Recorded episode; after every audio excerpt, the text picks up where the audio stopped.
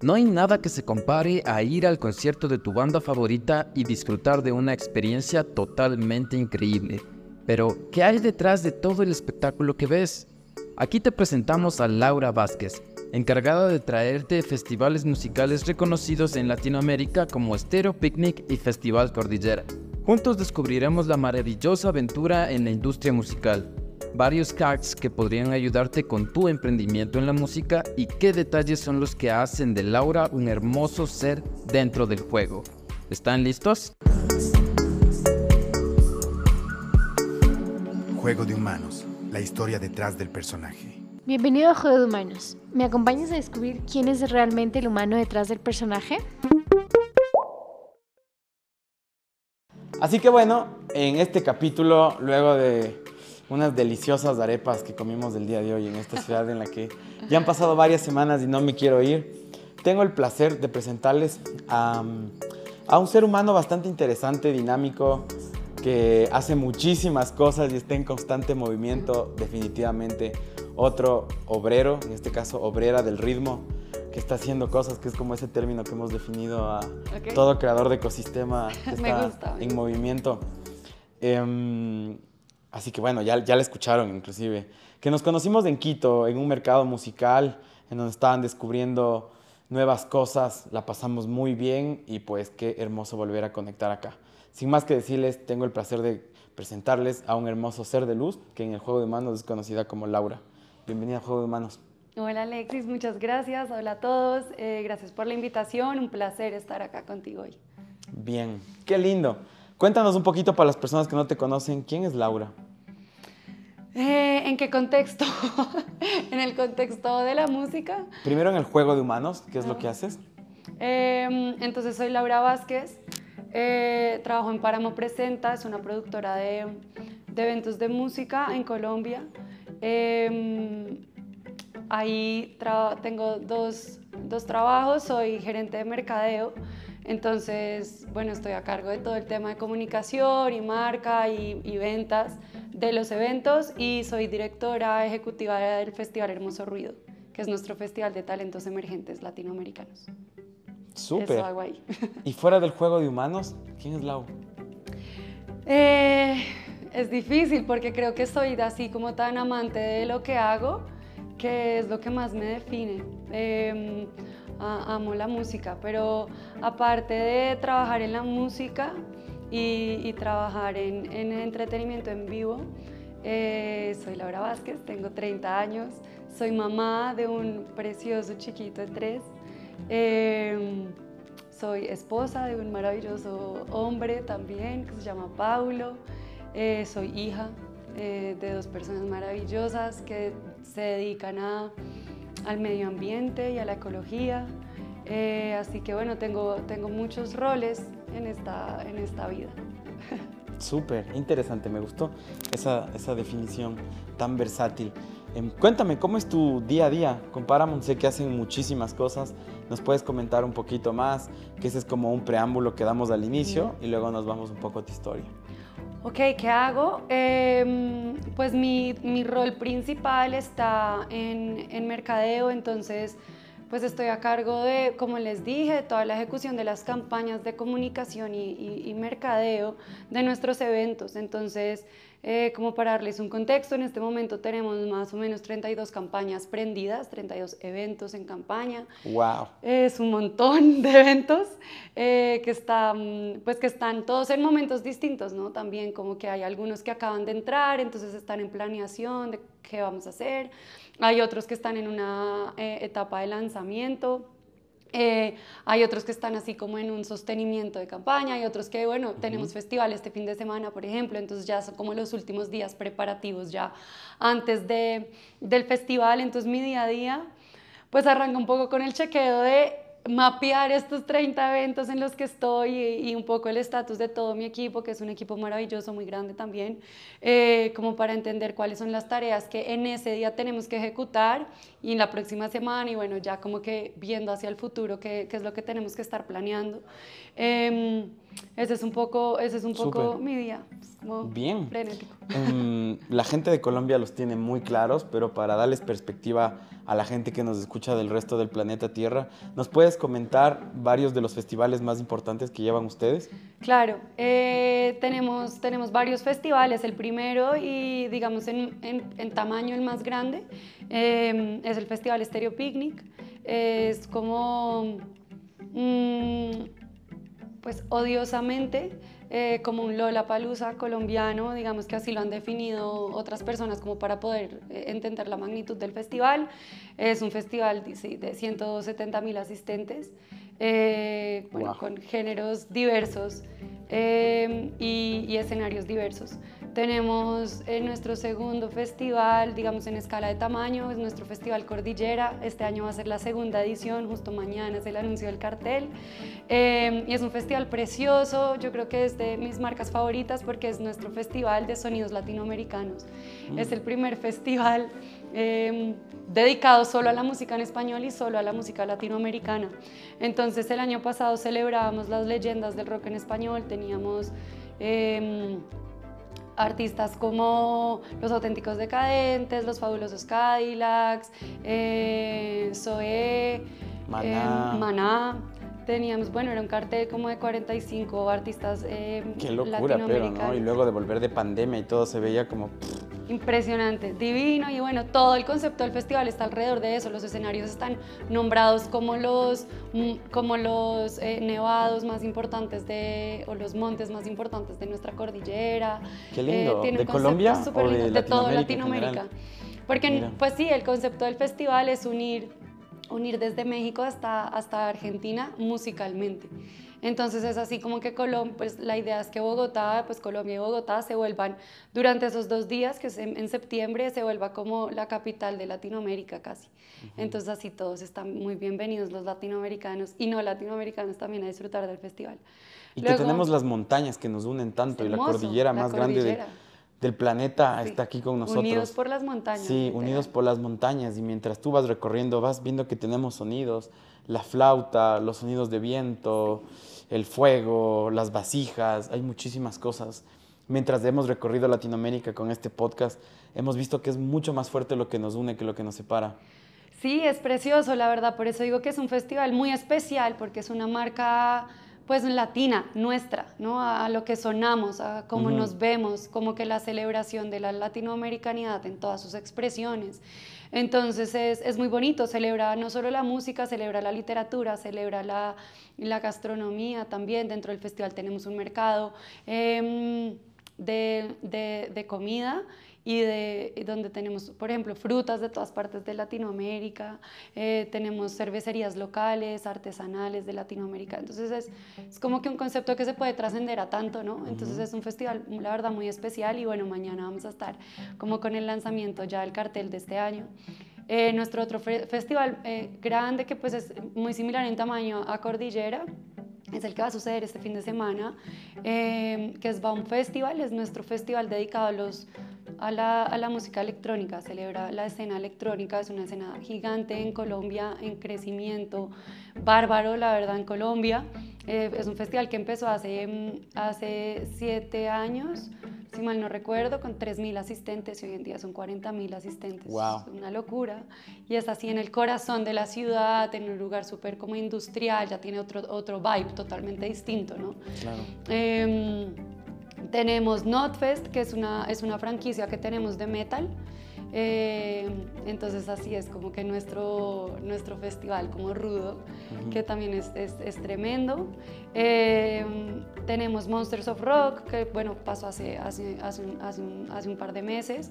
Em, como que bueno, los monstruos del rock también es una franquicia, que bueno, tuvimos a Kiss, por ejemplo, tuvimos Deep Purple, bueno, ah, como rock clásico. Em, tenemos eh, Hermoso Ruido, que es nuestro festival de sonidos latino- eh, emergentes latinoamericanos. Entonces lo que busca es bandas emergentes, bandas que, pues, que llenan, pues sabes que son bandas de, de garaje de amigos, apenas están en esa fase. Em, entonces buqueamos en su mayoría bandas em, bogotanas y colombianas, pero usualmente traemos bandas de, de, de Ecuador, traemos bandas de Venezuela, de Perú, eh, de México. Em, que están en sus, dando sus primeros pasos y entonces abrimos, es, es, un festival que también es muy lindo porque es, es eh, itinerante por la ciudad, es durante un fin de semana mm. y nos tomamos distintos sitios de la ciudad. No es como un festival que va a la ciudad y no, y no como que el público va al festival, sino que vamos a, a distintos bares. Eh, icónicos de la ciudad y ponemos a las bandas ahí a tocar para que la misma convocatoria del bar y de, y de la banda pues convoca ahí como y abre públicos. Entonces, también presentamos 45 bandas, es grande, la verdad es un festival grande, pero como, bueno, son, son, son, son bandas emergentes, pues es un festival muy distinto.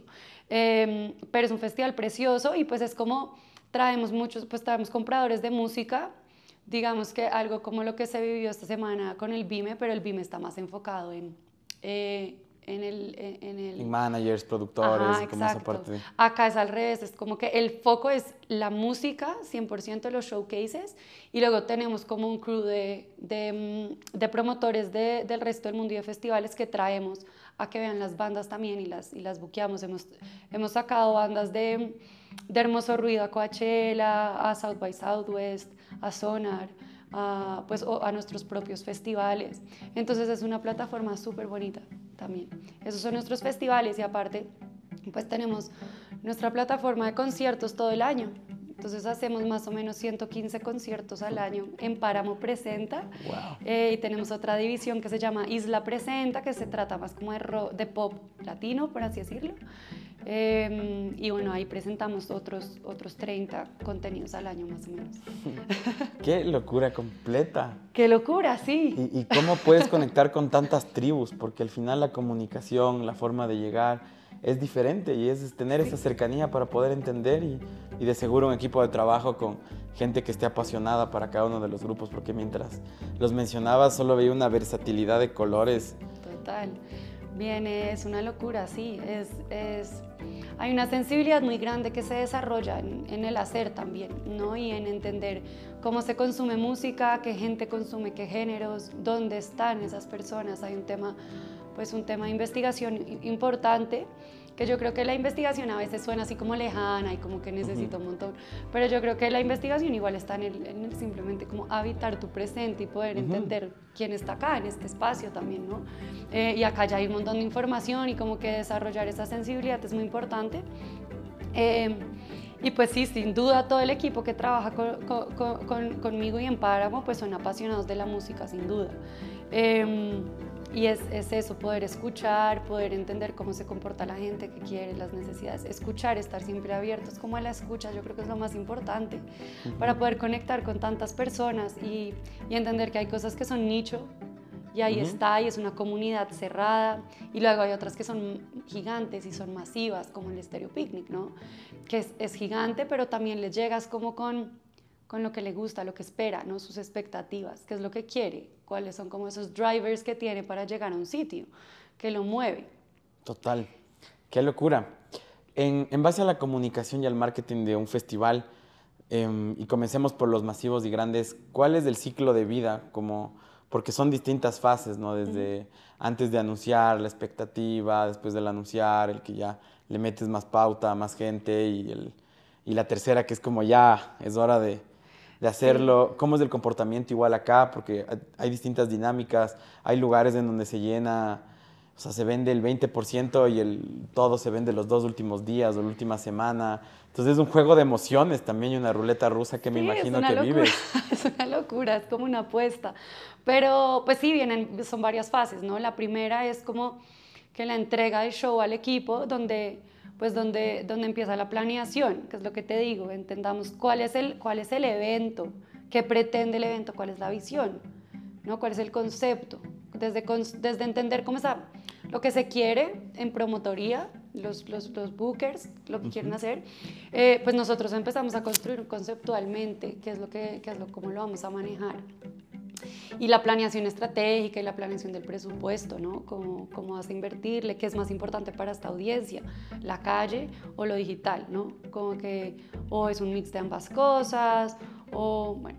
Eh, entonces esa fase de planeación que luego viene, como bien dices, la expectativa, eh, ir construyendo como un, em, como un ambiente de, de- de esperar qué es lo que viene y de agrandar un poco como lo, lo- lo que vamos a presentar.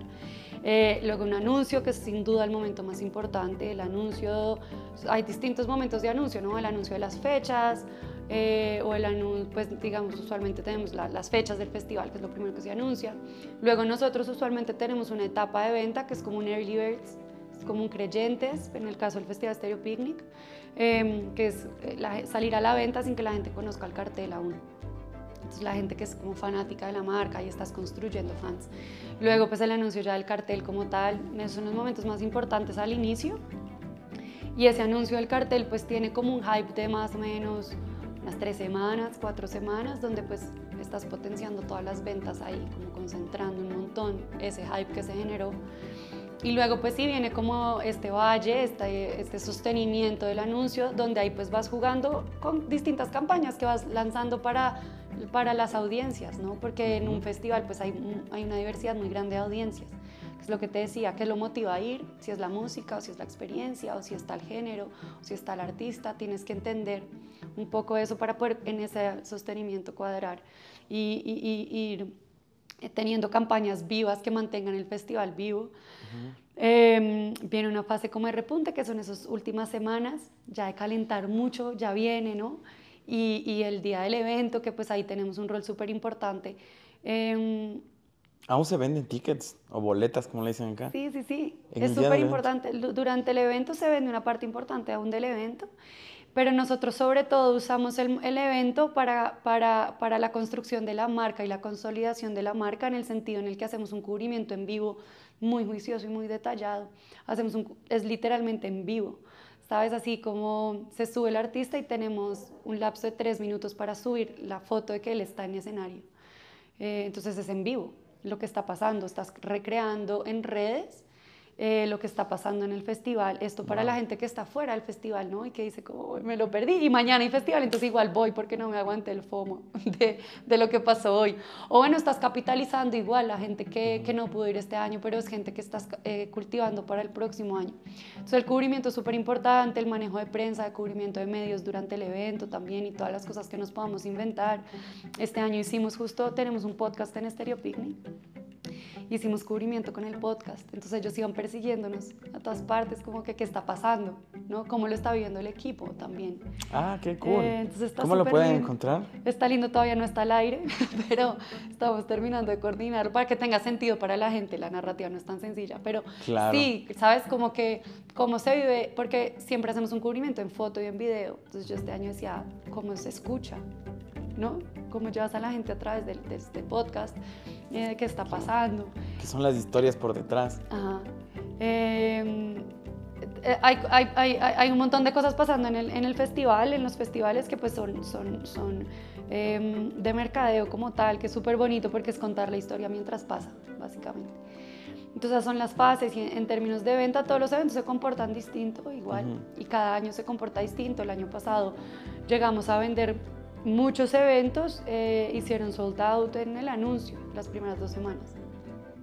Eh, muchos eventos, digamos que si promediamos los, los, los 140 eventos que hicimos el año, más o menos el 60% se vendió en las primeras semanas, pero había un comportamiento eh, muy atado a, a ese año, que era el año de la reapertura, después de la pandemia, y era un año como económicamente la gente estaba desatada. Ujú, Este año ya no. Claro, ya, está. Este año ya hay como más mesura, como eh, eh, hay, ya me pienso hay- bien a dónde voy, qué voy a Ajá. ver. hay también un ambiente eh, eh, pues, político eh, en Colombia eh, importante, entonces pues está comportándose distinto, pero, pero pues sí, siempre vas a tener un momento muy importante de venta concentrado al principio. Y de estos ciclos que me- nos contabas para poner en perspectiva nada más en tiempos, ¿cuánto tiempo es? Pues eh, depende de lo- de las del, del festival, o sea, un- una campaña de Stereo Picnic y de Cordillera y de Baum, que son los festivales más grandes, eh, suceden en seis meses, seis meses de campaña. Wow. Eh, pero en preparación nueve, diez meses, mientras planeamos. Total. No. Para ponerle en perspectiva a las personas de cuánto tiempo y cuánto, cuánta inversión en ads más o menos existe. Eh, una campaña Stereo Picnic, a ver, es que no sé en dólares, estoy como intentando convertir en, Pero igual si quieres A puedes ver, decirnos en- en, en- en pesos colombianos. Eh, pues una campaña Stereo Picnic puede estar alrededor de los, de los 800 millones de pesos en, en inversión, en medios, en, en pauta, en... Ah, total, como toda la campaña. Sí, sí. Porque solo digital, bueno, no me acuerdo ahora, pero global más o menos puede ser algo así. Bien. ¿Y, y Em, por qué lo pregunto? Es para ponerlo en perspectiva, ¿no? En otros países más emergentes Sí. que están haciendo nuevos festivales y que se vea que muchas veces Pero eso sucede... es obviamente un festival muy grande, o sea, también Claro. hacemos campañas, ¿sabes? Hacemos campañas de 5 millones de pesos, que pues son mm, 1.200 dólares por ahí, o sea, Ajá. poquitita Y plata. algún festival que sea de 50 mil personas, Em, pues que es el caso como, bueno, porque ya pusimos como para, para dar perspectiva. Ajá. Pusimos lo grande, un mediano, y ya pusiste el pequeño. Por ahí 300 millones, una cosa así. Sí. algo así. Sobre todo, como, como, como te decía eso, para dar perspectiva, a las personas. Sí, que, que- que igual en, en Colombia sigue siendo, siguen siendo presupuestos, em, o sea, es harta plata para nosotros, pero luego si lo comparas con presupuestos eh, gringos, Claro. es así como que no es nada. Sí, esta oportunidad tuve, tuve, plata. tuve, estuve por San Francisco fluyendo por la vida, por, por la startup y de la nada terminé en Coachella Ajá. y wow, qué nivel de festival, o sea, como qué locura. Aunque la energía de latino es otra, ¿sabes? Sí. Como el sentir así masivamente. No, sin duda. No, no, no te sientes lo mismo, así, igual, igual lo disfruté, lo tripié, hice varios amigos por ahí, pero lo que, lo- la frecuencia en la que vibramos en Latinoamérica. Yo creo que es súper lindo que los artistas cuando vienen a Latinoamérica, bueno, me pasa mucho en Colombia, que se, se enloquecen, o sea, no pueden creer lo que está pasando con el público porque somos muy efusivos. No nos callamos, gritamos, bailamos, saltamos. Eh, en Estados Unidos el vibe es muy distinto, la gente está ahí como. ¿no? Y es como, griten, como que salten. Eh, eh, fui a, a- en un par de festivales en Estados Unidos también y es raro, como que se siente como apagado. Ujú. No sé, nunca he ido a Coachella, pero, pero sí se siente muy distinto. Entonces yo creo que acá el público latino a los artistas les encanta, sin duda. Definitivamente. Así que bueno, ya hemos puesto en perspectiva de festivales. Ahora cuéntame un poco para la gente que nos esté escuchando y seguramente tienen sus proyectos, son managers, son artistas. ¿Qué les puedes recomendar? Porque definitivamente es una gran exposición y, un- y grandes espacios para que puedan ir creciendo y mostrarse en, en- en distintos lugares. ¿Cuáles crees que son los pasos importantes? Como, bueno, primero ir a, la mayoría de mercados que, que haya, ¿no? Como, ¿cuáles has detectado tú que sean los más importantes en Latinoamérica o que valga la pena hacer la inversión afuera? Eh, primero ponerlo en perspectiva desde ahí y qué otras estrategias tú crees que puedan funcionar para la internacionalización de un artista. Bueno, eh, no conozco tantos mercados en, Latinoamérica, conozco bien los de, los de Colombia. eh, y bueno, justo hoy en, en dos semanas a uno en Argentina que se llama Mica. Voy a conocerlo, no lo conozco. Em, pero, pues habi- habiendo asistido a los que he ido eh, y habiendo pues tenido la oportunidad de estar a cargo de, de Hermoso Ruido, que tiene mucho que ver porque también los artistas hacen pitch y demás. Yo creo que es importante que, que el artista conozca muy bien su propuesta de valor. Sabes, muchas veces llegan así como que como que no con este norte tan claro de qué es lo que tengo yo único, qué es lo que me hace único como artista eh, y a quién le quiero llegar con mi música, ¿no? También, como que, claro, cuando, cuando estás emergiendo, a veces es como que, bueno, el que me escuche, ¿no? Como que no tienen muy claro y es como que atado a esa propuesta de valor, porque igual eh, una banda, un proyecto musical, pues es una marca también al final. Pues yo lo, obviamente lo veo desde una perspectiva muy de- del marketing, entonces entender cuál es, cuál es tu propuesta, qué te hace único, y cuál es, la, cuál es ese mercado al que aspiras, al, al que aspiras, al que quieres llegar. Eh, aunque sin duda siempre va a ser bueno a mucha gente y demás, pero qué particularidades tienen las personas que te escuchan y desde ahí ya va a haber como un aprendizaje muy grande, creo yo. Eh, y, y yo pienso que también hay que llegar como que saber cuándo dar el salto a los, a los mercados, cuándo hacer pitch, porque, porque también creo que hay, hay artistas que llegan como muy, muy, muy, muy jóvenes a hacer pitch, todavía no tienen como que muy preparada, no están muy preparados musicalmente al menos. Entonces yo creo que hay algo lindo y es como que un consejo que yo doy harto es toquen mucho, toquen mucho. eh, no importa quién, no importa qué tan grande sea el show, ¿no? Como que eh, vayan construyendo público. Y hagan horas de vuelo, Ajá. construyan, vean qué gente, cómo reacciona. Ajá, exacto, como que esa, eh, eh, eso que pasa con el público cuando están tocando hacia allá cinco personas o hacia allá 200 personas, pues es muy importante, hay un aprendizaje muy grande ahí. Entonces yo siempre lo que, lo que más eh, eh, como que recomiendo es que, es que toquen mucho, no les dé como miedo, que no tengan suficiente repertorio, que no estén como en tal nivel aún, como que toquen y toquen. Em, y ahí ya va a haber mucho feedback del público para que eso mismo se lo puedan eh, luego como que transmitir a las personas a las que le están haciendo pitch, ¿no? Y que puedan mostrar un poco de cómo se ve, cómo se ve en vivo la banda. Yo creo que eso es muy importante cuando estás, cuando un booker está, te, te está escuchando, lo primero que necesita entender es cómo está, cómo eres en vivo, cómo reacciona la gente en vivo, eh, cuál, es, cuál es como el engagement que logras con el público. Em, y eso solo se logra pues realmente mostrando. Entonces a mí muchas veces me muestran casi que así sueno. Y entonces está súper bien producido em, lo que grabaron y demás, pero luego es como que me hace falta entender un poco de cómo, cómo se ve en vivo esto. Em, entonces yo creo que eso es, eso es importante. Em, tocar, tocar, tocar, tocar mucho. Y, y, y tener como un, un- un- pues un plan, o sea, como que también cuando llegan, pasan de un festival como Hermoso Ruido, que está, es, es, es a un, un festival en asistencia pequeño, pasan un a un festival Estéreo Picnic, pues a veces los artistas también dicen, ok, ¿y ahora qué? ¿Sabes? Porque ya llegué como el festival más grande de Colombia, ¿cuál es el paso a seguir? Entonces luego es como, bueno, sigue cultivando público, porque el artista se hace a través de su público, no, no, no más. No más. O sea, claro, la música, eso, pero necesitas conquistar muchísimos corazones. Entonces, como que, mm, como que no intimidarse cuando llegan escenarios grandes con esta pregunta de ahora qué hago.